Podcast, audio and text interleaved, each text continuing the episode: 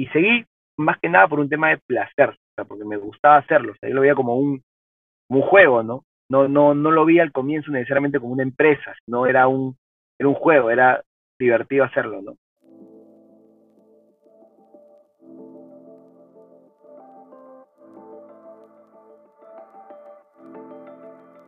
Hola, soy Joaquín Garaycochea. Y yo, Andrés Ruiz.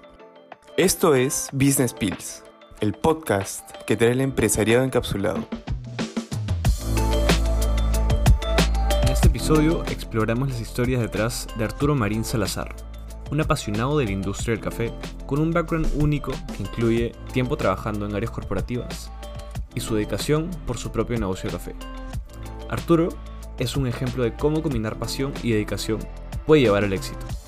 Después de intentar con varias marcas de café, nos cuenta cómo descubrió su nicho y todo su trayecto hasta encontrar el café perfecto. Transmitiendo desde Lima, miércoles 8 de febrero de 2023.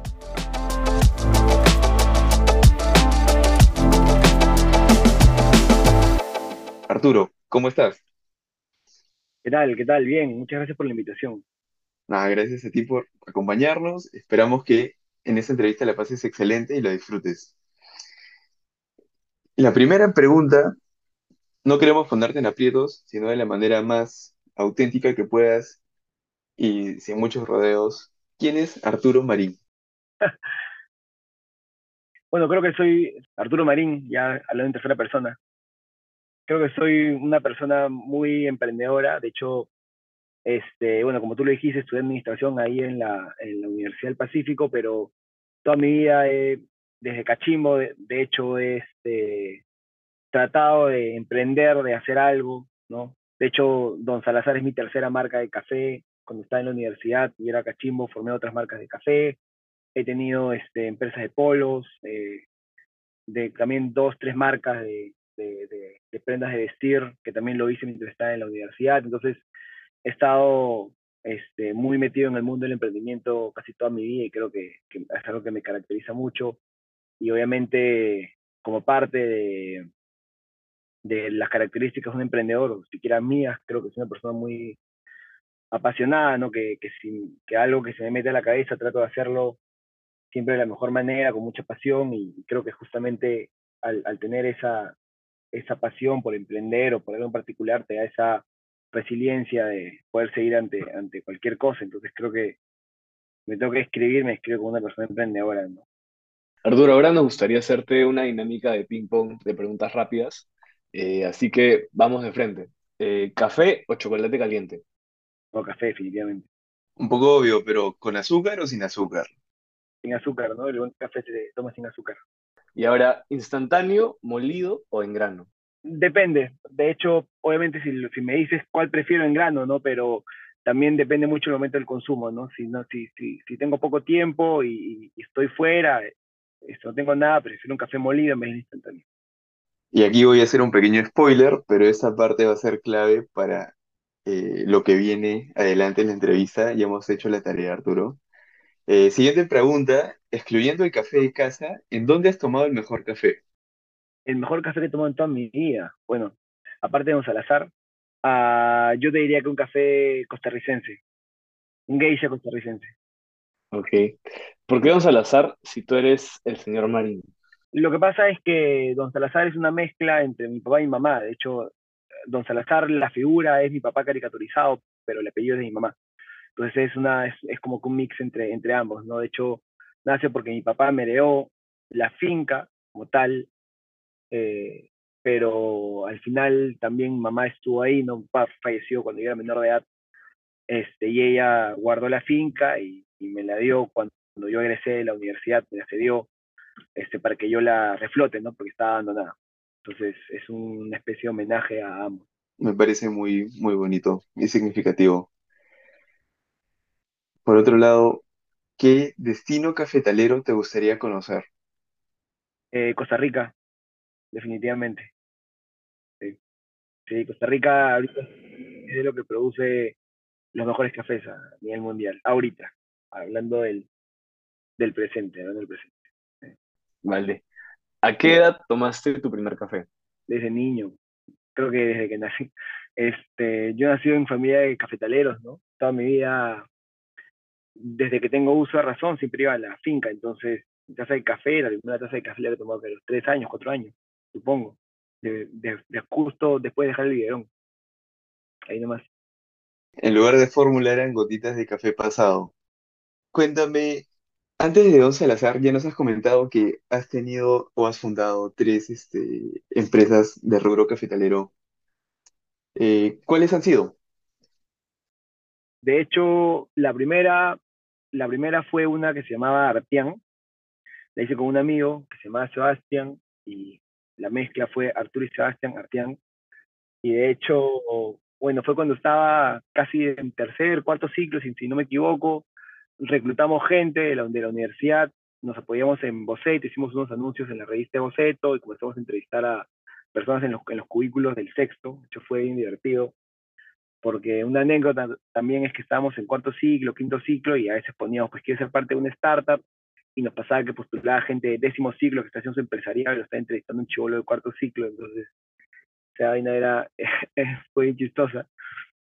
Pero al final hicimos un equipo chévere de, de, personas con las que, bueno, yo traía café este, de mi familia, ¿no? Que, que, que producía café, porque en ese momento mi, mi finca estaba abandonada.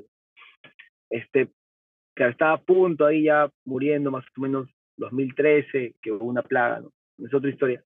Este, entonces, traíamos café, lo, lo, lo empaquetábamos comenzamos a distribuirlo en tiendas. Nos fuimos, nos fuimos todo este Canevaro, que está ahí al costado de la universidad, y entramos a todas las, las bodegas y mini markets que estaban ahí, compramos unas canastitas, hicimos unos este, afiches y los, y los pegamos en todas esas tiendas. ¿no?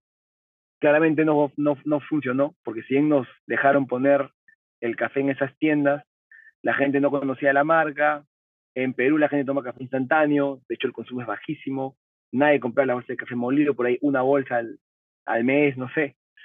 Este, pero después de eso entramos a, comenzamos a vender el, café en Ester, en el sexto nuevo, lo vendimos en el H también, en esa, en la cafetería que había, entramos a Robeño en San Isidro, entramos a, a El una, una, cadena de pastas, y medio que funcionó un poco, pero tuvimos que dejarlo porque ya estábamos practicando, yo empecé a practicar, Empate empezó a practicar, entonces cada vez hubo menos tiempo y, y bueno, y ahí murió, ¿no? Después nació Esenza, que se transformó, perdón, Don Coffee, que se transformó en Esenza, este, ahí nace ya el Don, era Don Coffee, que lo hice con unos amigos de EMPRE, con los que terminamos EMPRE. Claramente yo en la universidad todos mis trabajos eran de café, entonces mi EMPRE también fue de café. De hecho, la idea fue una cafetería express, y ahí, de hecho, esto es más o menos los inicios de Don Salazar, porque Pia Espinel, que era profe de la universidad, ella fue mi jurado en, el empresariado, y ella se acercó y me dijo, oye, deberías postular a, al IBMC, ¿no? que es un concurso de International Business Model Canvas Competition. Entonces postulamos este, por recomendación de PIA y ahí fue que se amoldó mejor la idea, nació la idea de los filtros de café este, y con eso ganamos el primer puesto, bueno, lo, empatamos, ganamos un primer fondo con los cuales empezamos a desarrollar la idea y además, obviamente después eh, tuvimos que dejarlo porque, bueno, eh, ya eh, egresamos en la universidad, yo tuve que trabajar, de hecho, trabajé en el mundo corporativo, básicamente porque cuando yo egresé de la, de la universidad tuve que reflotar la finca y una finca de café no te produce hasta el segundo o tercer año de haber sembrado tus plantas, entonces necesitaba plata para poder mandar todos los meses a la finca sin retorno. Entonces tuve que trabajar y también temas de tiempo hizo que, que se caiga, ¿no? Y ya, 2019, la finca dio sus primeros frutos, produjo, yo me decidí a renunciar y ahí fue que ya nació Don Salazar como una mezcla, no tanto de la parte de la finca, que inicialmente era otra empresa, con la idea innovadora, esta que ya hemos desarrollado antes, los filtros y toda esta, este mundo de, de practicidad al momento de hacer café y se junta y sale Don Salazar. Y nos comentas que los fines de los emprendimientos previos no fueron necesariamente porque el emprendimiento le fue mal, sino por cuestiones de tiempo y coyunturales, empezar las prácticas o empezar a necesitar un poco más de capital, ¿no? Entonces, La pregunta iba a ir por el lado de cuál fue el incentivo para volver a intentar con Don Salazar, pero nos damos cuenta que realmente es Don Salazar siempre fue el objetivo, ¿correcto? Sí, es que lo que pasa es que, como te dije en un comienzo, yo creo que es más un tema de que, o sea, a mí me gusta emprender, entonces yo cuando empecé Don Salazar, otra vez, este, fue por gusto, ¿no? O sea, no me senté a hacer un modelo de negocios y dije, este, al año uno voy a ganar tanta plata, al año dos tanta plata, al cinco es mi éxito y me voy y lo vendo, o sea, no hice un modelo de negocios tan elaborado, simplemente un día me levanté y dije voy a crear un Instagram. Y hice un, hice un Instagram un día que se me ocurrió, este, contraté a una diseñadora para que me ayude a hacer el logo, entonces fue más un tema de impulso que nació un día en el cual ya la finca había producido y tuve un poco más de, confianza porque tenía un, un respaldo, ¿no? Tenía un respaldo de, de una producción de café que tenía que venderla en algún momento. Y fue así, fue así, fue, fue por, por, por placer, por, por gusto, ¿no? O sea, en algún momento, cuando ya empecé a Salazar, me acuerdo que antes de ir a, a mi oficina, que estaba en Miraflores, me iba pues, no sé, a, yo jugaba tenis, entonces me iba a las tiendas de, de las canchas para decirles, oye, ¿quieres vender mi café acá como preentreno para, para la gente que, que viene a jugar? Entonces, como por ahí que conseguí unos cuantos puntos.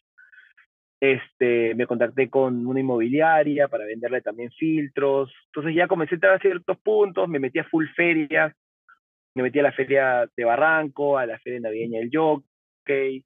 Entonces ahí más o menos que vi que, que estaba yendo bien, ¿no? O sea, dije, pucha, este, creo que también fue porque ya tenía también un capital más ahorrado, ¿no? De todo el tiempo que había trabajado, entonces pude meterme a ferias y en las ferias me di cuenta de que realmente el producto pegaba, ¿no? O sea, a la gente le gustaba, pude mejorar el producto porque ya hablé con las personas y, y seguí más que nada por un tema de placer, o sea, porque me gustaba hacerlo, o sea, yo lo veía como un, un juego, ¿no? No, no, no lo vi al comienzo necesariamente como una empresa, sino era un, era un juego, era divertido hacerlo, ¿no?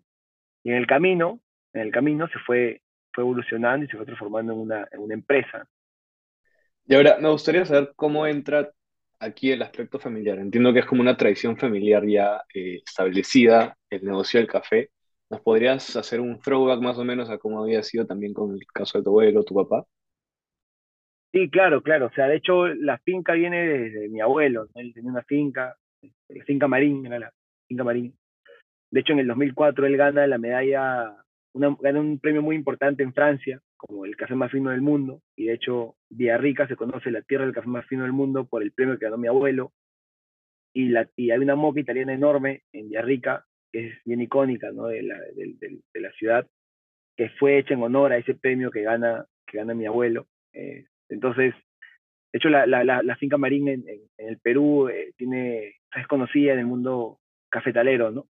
El tema es que él fallece, tenía seis hermanos y cada, ya sabes, empresas familiares siempre problemas. Entonces hubieron peleas, se disolvió la empresa, se, se dividió en seis subfincas y al final pues este, yo era el único hijo de mi papá, mi papá falleció cuando yo tenía 15 años, 14 años, perdón. Entonces yo era menor de edad en ese momento, no pude heredarla, mi mamá comenzó a manejarla, este, mis padres eran separados para esto, pues, antes, entonces mi mamá como que mantuvo la finca, pero mi mamá trabaja en Lima, entonces simplemente siguió, contrató a alguien que la, que la administre y no.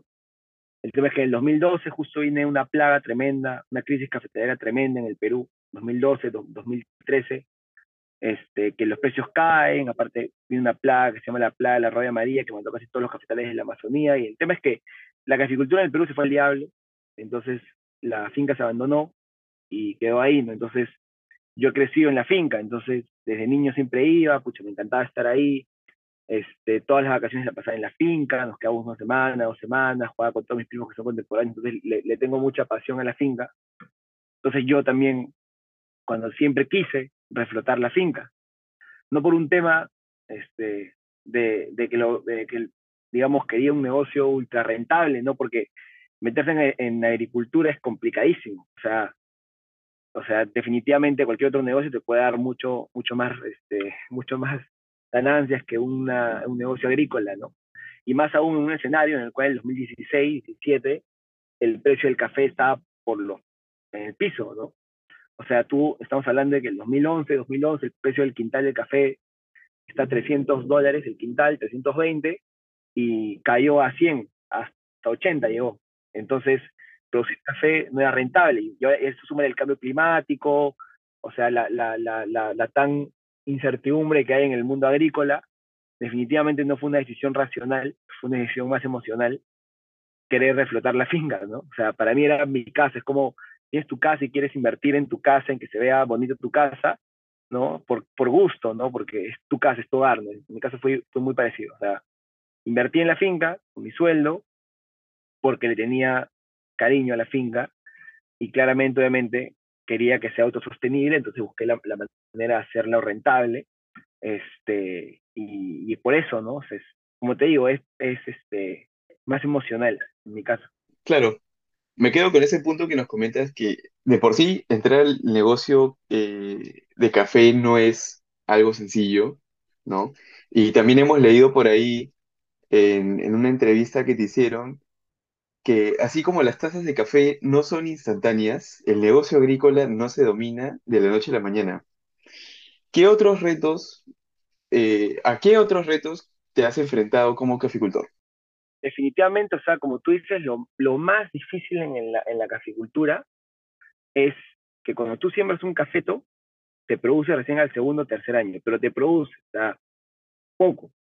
Recién te produce bien al cuarto o quinto año. Estás hablando de que estás invirtiendo en un terreno y recién al cuarto o quinto año vas a ver fruto. Entonces, uno, creo que te forja mucha paciencia, este, el negocio agrícola, el negocio de la, la caficultura, Este, y de hecho, eso átalo a la incertidumbre de los precios. Al final, los precios, como la bolsa, no sube, baja. Pues imagínate que yo siembro en una época en la cual el precio está alto pasan tres años, produzco, pero el precio cae. Entonces es una incertidumbre tremenda, ¿no? No lo, no lo controlas. Este, y eso suma el cambio climático. O sea, a mí se me ha pasado de que a veces, no sé, pues, este, ya, cuando vino la pandemia, ¿no? Yo renuncié 2019, poniendo mi último día de, trabajo en, en, en Alicor, de trabajar en Alicor, el 15 de marzo. Y justo ese día un día antes, por ahí empezó pandemia, justo mi último día. Entonces, de hecho, yo ahí lo que había hecho en la finca era, había sembrado maíz para tener caja, ¿no? Este, porque maíz es un negocio que siembra, a los seis meses ya estás. Este, pero justo hubo pandemia, no pude mandar a transporte para que saque el maíz. Y el tema es que si no lo transportas rápido, se pudre, se lo comen las ratas, entonces es todo un rollo. Entonces perdí casi toda mi producción de, de maíz que había sembrado. De hecho, fue un golpe bien duro. Este, y eso, ¿no? O sea, el, el negocio agrícola es así. También cuántas veces he perdido café porque a veces no hay transporte o hay muchas lluvias, no puedes transportarlo. Y el tema del café es que si tú no lo procesas al, al, al día siguiente que lo has cosechado, fue. O sea, pierdes tu, tu producción del día, ¿no? Y al día sacas mil kilos, 900 kilos, ¿no? Es un montón. Entonces, es un negocio bien, bien complicado por ese aspecto, ¿no? Porque son son productos vivos, ¿no? Como que, o sea, inviertes en algo un montón de tiempo y, y no sé, le puede caer una plaga, le puede pasar algo y tres años que has invertido por algo que que pase, que lo descuides un mes, mueren. Entonces, esas son cosas bien complicadas del mundo agrícola, ¿no? Del, del mundo agrícola. Y creo que, que nosotros, justamente yo lo que trataba de hacer es, con Don Salazar, la marca, generar marca para no depender de un mercado tan incierto como es este, la bolsa, ¿no? Este, en los precios del café. De todas maneras. Ahora, ¿cuál crees tú que sería esta hoja de ruta para un caficultor para entrar al mercado de los, de los commodities? Como o sea, yo creo que tienes dos caminos, ¿no? El primer camino, digamos, es dedicarte al purismo, ¿no? O sea, dedicarte a producir café de ultra especialidad para que puedas competir, aspirar a competir en tasa de excelencia, tener un café de altísimo puntaje y que puedas este, vender tu grandes cantidades de café a compradores, este, digamos, de otros países por la calidad de tu café. Esa es una. Y el otro camino es el camino que yo he tomado, ¿no? Generar una marca. Generar una marca y tener un mercado interno en el cual tú puedas este, tener seguridad de toda esa producción que vas a tener. Entonces es, irte por, por esos dos caminos. Pero definitivamente lo más importante en el negocio agrícola es el mercado. O sea, tú puedes tener el mejor café del mundo, pero si nadie lo conoce, nadie te lo va a comprar. O sea, ¿cuántos productores chiquitos hay en, en, en tantas partes del Perú que tienen cafés espectaculares y lo venden a precio de bolsa porque no tienen acceso a un mercado? No pueden. Entonces, eso es, es un tema, ¿no? Es un tema bien, bien, bien fuerte en la, en la caficultura peruana. Ahora, adentrándonos un poco más en, digamos, el momento actual de Don Salazar, ¿cómo decides o por qué decidiste pasar del cultivo de grano a la creación de experiencias para el consumidor final? Y este es el punto, eh, digamos, retomo, estiro la mano y agarro la primera pregunta que hice del momento eh, que nos comentaba sobre la practicidad de cuándo tener un café o qué tipo de café tener dependiendo del momento, dependiendo de la rapidez, creo que esa pregunta lo va a relacionar. De hecho, o sea, como te dije yo, o sea, empezó como dos negocios distintos y, básicamente por mi pasión a, a, emprender, a hacer algo, o sea, a mí me divertía hacerlo, ¿no? De hecho, desde niño siempre me ha, me ha gustado crear cosas, tengo mis impresoras 3D, he estudiado cierto diseño, no soy muy bueno, pero sé diseñar, ¿no? 3D más o menos. Entonces por ahí juego y vas probando y, y también en parte, de hecho, la parte de la innovación parte de un problema que yo tenía, ¿no? Yo cuando empecé a trabajar en el mundo corporativo, este, yo estaba acostumbrado a tomar un buen café, pero claramente el café que me daban en mi oficina era terrible. Entonces decía, pucha, ¿cómo puedo hacer para yo tener mi buen café acá, ¿no? Siempre. Entonces empecé en la idea por un problema que yo tuve y cómo me lo soluciono yo. Entonces me lo solucioné yo y me di cuenta que a mucha gente le pasaba lo mismo.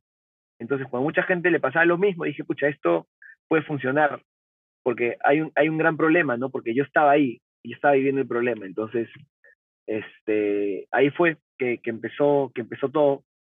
Este, y ya después simplemente este, decidí juntar ambos negocios eh, en pandemia. O sea, Don Salazar, la finca y las innovaciones se empezaron a juntar prácticamente en pandemia, ¿no? ¿Qué pasó? Que en pandemia encerraron a todo el mundo y mi idea inicial era, este, antes de que yo, cuando renunciera, conseguir un mercado de volumen, ¿no? Empezar a venderle a empresas, proveerle a cafeterías, con la finca. Pero cuando cayó pandemia, todo cerró. Entonces, todas las empresas que me compraban dejaron de comprar todo estaba cerrado, entonces dije, pucha, ¿qué hago? Voy a, voy a producir café y no, no tengo un mercado, ¿qué voy a hacer con todo mi café? Entonces ahí fue que este, junté ambos mundos también este, y creé el kit del café perfecto, que era con el discurso de que las personas antes, este, antes pre-pandemia, eh, estaban acostumbradas a tomar un café especialidad, claro, sí, en el intermedio de su trabajo, como quien baja a una cafetería especialidad, compra y se va. Ahora todas esas cafeterías han cerrado y las personas ya no podían este, tomar este tan buen café que estaban acostumbradas a tomar. Y aún así, si compraban un buen grano de café, preparar un café en casa es complicado porque la gente no sabe hacerlo. Entonces, yo fui con el discurso de, ok, todo ha cerrado, pero Don Salazar te lleva a la cafetería a tu casa o sea, de la manera más fácil posible para que cualquier persona con unos simples pasos pueda seguir y pueda hacer un café especialidad como si fuera un barista, ¿no? Entonces, e, esta idea y esta, esta forma de comunicarlo pegó, y yo me acuerdo que empezamos a vender 8 kits, 10 kits al día por Instagram, ¿no? 11 kits. Hice un video bien sencillo con mi celular, otra vez como jugando, porque me, me gustaba hacerlo. Era mi hobby, ¿no? Este, y de la nada se hizo viral, con, no sé, tuvo como 500 mil reproducciones, no me acuerdo cuánto, creo un montón en, en Instagram. Y con, este video fue que despegó, ¿no? Despegó y, y ya comenzó a entrar más gente al equipo y ya se, volvió una empresa. Pero fue, fue así, o sea, fue una suma de factores, la suma de este, el problema que yo tenía, con la coyuntura que cayó pandemia, este, y con, y con este, estas ganas de, de, crear, de crear cosas, ¿no? O sea, creo que fue, fueron varias cosas que se fueron juntando y, y terminó en Don Salazar. Arturo, tengo que interrumpir la pregunta porque, sabes, esto es muy curioso. Ayer mismo hemos tenido, eh, y bueno, para los, nuestros oyentes, al momento que salió la entrevista de la semana pasada, tuvimos una entrevista con los fundadores de una heladería que también empezaron todo como jugando, curioseando, y, y nos parece que la capacidad creativa es excepcional, y, y en verdad nos quedamos admirados. Em, pero retomando la mención que haces a los pequeños productores, ¿cuál es su estrategia con, no sé, tu estrategia de negocios con los pequeños caficultores que también tienen un producto súper valioso y que lamentablemente no pueden obtener el valor de, o, o venderlo al valor que representa más que por el costo? ¿Cómo, cómo es la dinámica? O sea, por lo, por lo pronto, don Salazar está somos productores y vendemos nuestro propio café, ¿no? O sea, estamos en toda la cadena y nos abastecemos con nuestra producción.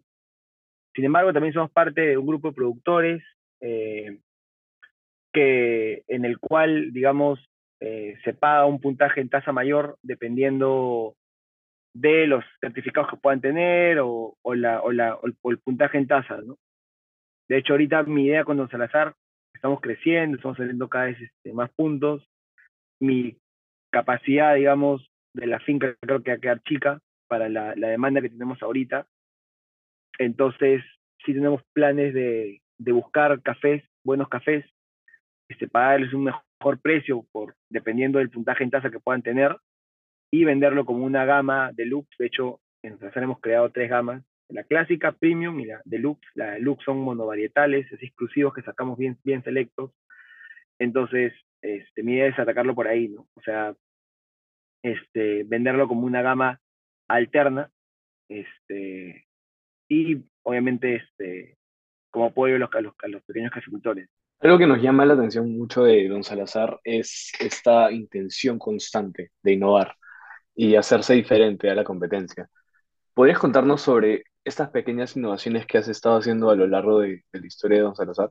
Ah, claro, claro. Esa es la, es la parte más divertida, ¿no? De hecho, este, como te digo, o sea, yo he comprado, tenemos máquinas 3D, este, y he contratado a gente, eh, digamos, que maneja el tema, entonces simplemente es un tema de que un día, no sé, si nos ocurre algo a mí o se te ocurre algo, a alguien del, del equipo, lo planteamos y lo hacemos, o sea, sin darle muchas vueltas.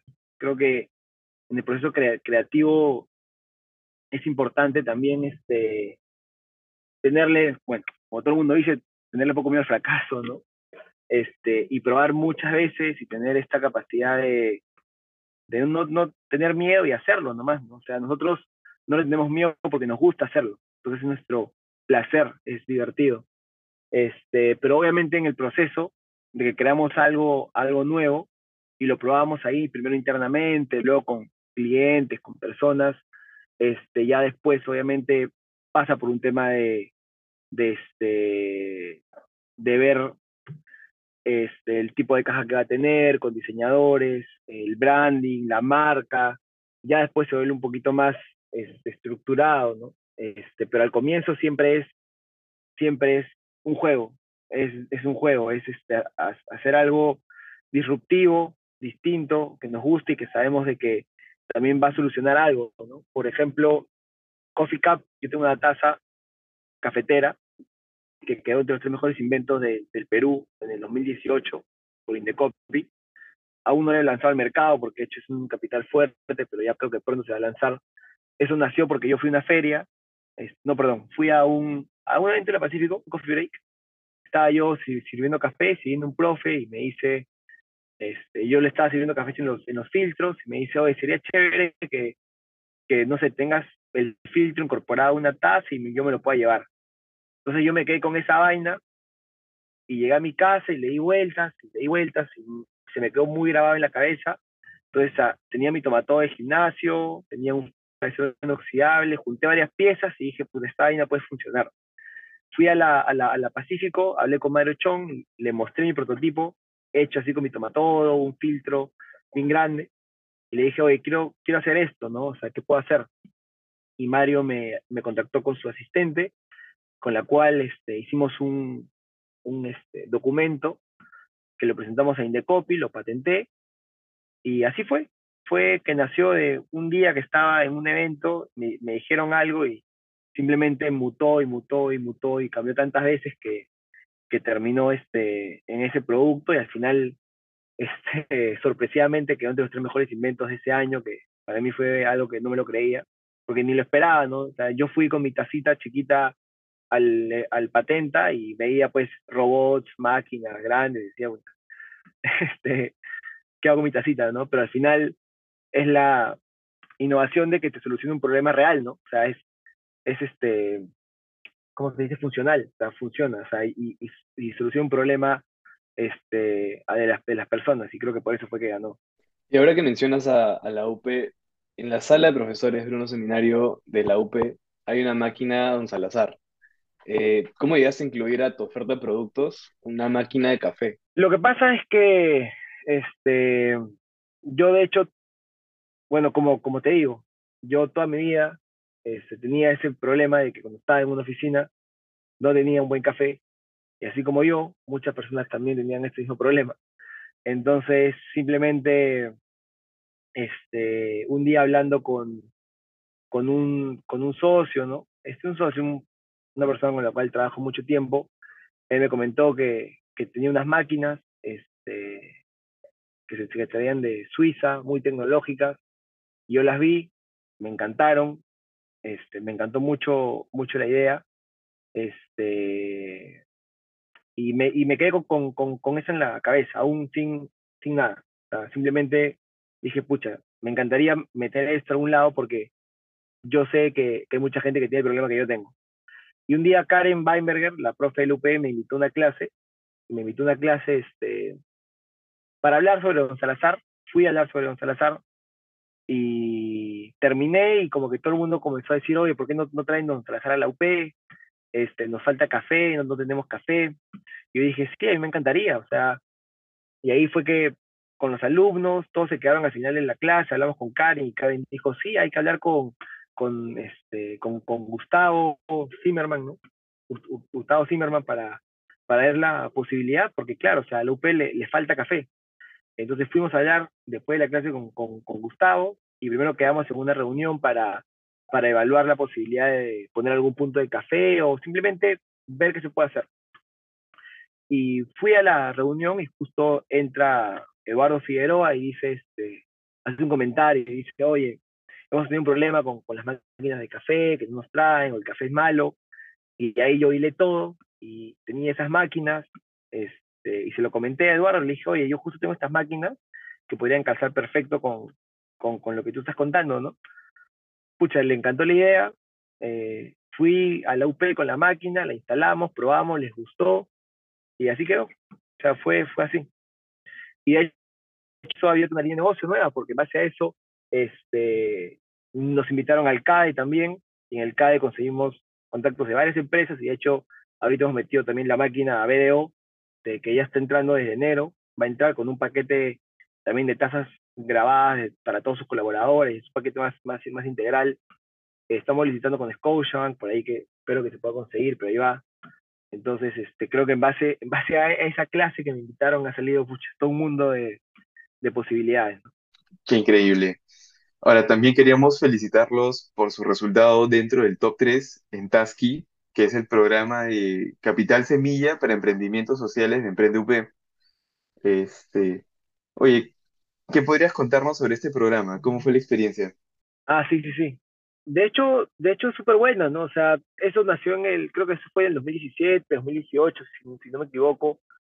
Este, y claro, o sea, fue una, fue una etapa en la cual nosotros teníamos la idea, de era un negocio y estaba buscando capital, ¿no? Entonces, nos la pasábamos todos los días haciendo modelos de negocio, presentaciones, puliendo la presentación.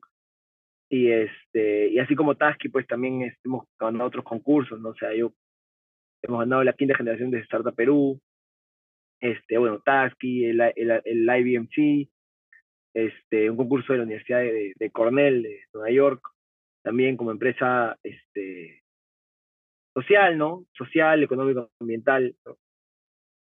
Y podrías contarnos de repente también cuál es el rol de Don Salazar en su comunidad. Este, digamos, cuál es este, este, esta matiz social en la que está Don Salazar. Ah, por supuesto. O sea, Don Salazar, en, en, primer lugar, o sea, lo, lo, que hacemos es producir café orgánico, o sea, sin, sin ningún tipo de herbicidas, que es un producto terrible, ¿no? O sea, ¿qué pasa? Ahorita parte de, mucho del, calentamiento global y, de, los, altos precios del, café que ahorita se han, elevado es por, por el cambio climático, por heladas que hay este, en zonas cafetaleras como Brasil, Vietnam, que ha matado a miles de cafetales de esa zona debido al cambio climático. Y esto pasa porque, porque tú, por ejemplo, o sea, hay, hay, hay, hay estudios que te, que te muestran de que la caficultura ahorita está que, que va a un camino en el cual no va a ser sostenible más, porque la demanda está creciendo, pero cada vez la cantidad de suelos que hay disponible para la siembra de café está disminuyendo. ¿Esto por qué está pasando? Porque la gente, hay un producto que se llama herbicida, que tú le aplicas a los suelos para matar toda la, la, la mala hierba que, que, que, pueda haber y que no crezca nunca más. Este, y de esta manera te ahorras costos porque como en las zonas de la Amazonía llueve mucho, siempre tienes que estar mandando a gente de que machete, que le baje mala hierba, que baje mala hierba es un gasto de mano de obra tremendo. Entonces, la gente aplica este producto para matar, digamos, toda la mala hierba este, y evitar este costo en, en bajar la mala hierba del de personal. el, único tema de esto es que a largo plazo generas de que mates todos los microorganismos, todas las cosas, la flora y la fauna que hay en el ecosistema, y obviamente ese suelo se vuelve después infértil, ya no te produce café, se vuelve seco, y eso genera de que también hay más incendios. Entonces, es una tendencia que está pasando hoy en día un montón, porque claro, crece la, la demanda y los productores quieren producir más en menos. Entonces, usan más químicos, más herbicida, producen más un tiempo, pero a largo plazo genera de que esto muera, entonces pierden producción y luego tienen que irse a, a otras zonas y otras zonas y cada vez el, el, suelo disponible para la siembra de café se está agotando. Entonces, de hecho, don Salazar, lo que nosotros hacemos y, y, promovemos y practicamos es este, producir café de manera orgánica. O sea, si que tú vas a la, la finca, vas a ver aves, vas a ver microorganismos, vas a ver árboles, claramente en ese espacio donde hay árboles, puedo sembrar café, ¿no? O sea, yo podría tumbar todos los árboles y meterle café, pero no puedo hacer eso porque obviamente este, estoy matando un hábitat de, de un ave, de un animal, este, generas también, este, matas todos los microorganismos que puedan haber en la zona, entonces es una agricultura consciente, este, en el sentido de que también es sostenible, ¿no? Eh, y eso, o sea, tra tratamos de, promover mucho ese, ese tipo de agricultura, aún así eh, produzcamos menos, ¿no? Porque claramente si, si es que explotas más el suelo y usas mayor cantidad de químicos, puedes producir más, pero no es la idea. ¿Qué tal, Arturo? Bueno, me presento. Soy Ángel, el Hola. que hizo un poco tu perfil, te investigó, eh, realizó indagaciones. Esta, esta pregunta es una pregunta insignia de Business Pills hemos preparado después de ardua investigación y buscamos generar una reflexión tanto para el entrevistado como para el oyente. Ahora, ¿qué le dirías al Arturo Marín en el momento de decidir entre ser empleado o ser caficultor? Bueno, definitivamente yo le recomendaría de que, en primer lugar, de que, de que tenga mucha paciencia. Este, yo de por sí soy una persona un poco impaciente y la caficultura de alguna u otra manera me ha ayudado a forjar esta, esta paciencia.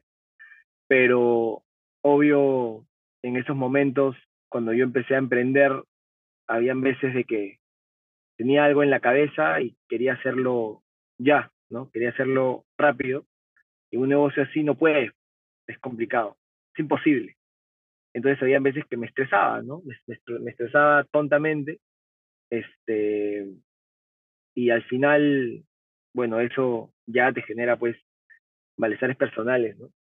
Entonces, de hecho, algo que sí, que sí le diría es que, que tenga mucha paciencia, ¿no? Que tenga paciencia y que, y que obviamente con, con, con resiliencia, con perseverancia, o sea, con, con todas esas cosas, este, que vienen ligadas a la pasión que tenía por, el, proyecto, que ya funcionaron. Este, o sea, uno, definitivamente eso. Este, dos, eh, que, antes se dé un, una, una pausa, porque a veces, justamente por este tema también de la impaciencia, este, yo hacía cosas muy rápido, este, sin antes haberlas planificado, ¿no?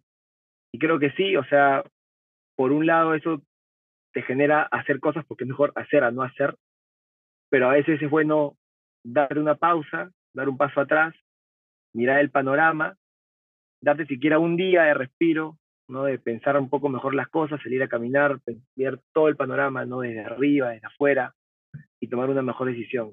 Creo que esas cosas este, te diría. Muy bien, Arturo. Muchas gracias por darnos tu tiempo y también podríamos decir tu confianza. Estoy seguro que a nuestros oyentes del podcast les va a servir. Y ahorita Beatriz nos comenta que también a sus futuros estudiantes, porque este podcast va a ser luego asignado como tarea, así que futuros oyentes tienen información privilegiada en este lado. Este, esperamos que lo hayas disfrutado realmente y, y nuevamente muchas gracias por compartir tu experiencia con nosotros.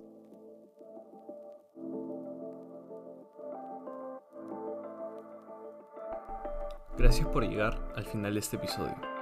No olvides suscribirte y seguirnos en nuestras redes sociales como arroba Podcast. También puedes ayudarnos dejando una review en Spotify o Apple Podcast para que otras personas puedan descubrirnos. Vemos en el próximo episodio.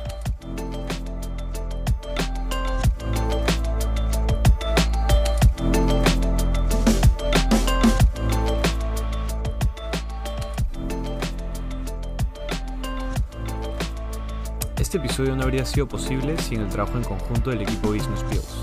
En especial queremos agradecer a Cristian Rojas, coordinador de esta entrevista, a Ángel Espinosa, investigador responsable, y a la profesora Beatriz Rodríguez Satizábal, de quien nació la idea para tener un espacio para el empresario peruano, nos unió para que fuese una iniciativa estudiantil y nos guía para que la historia empresarial esté siempre presente.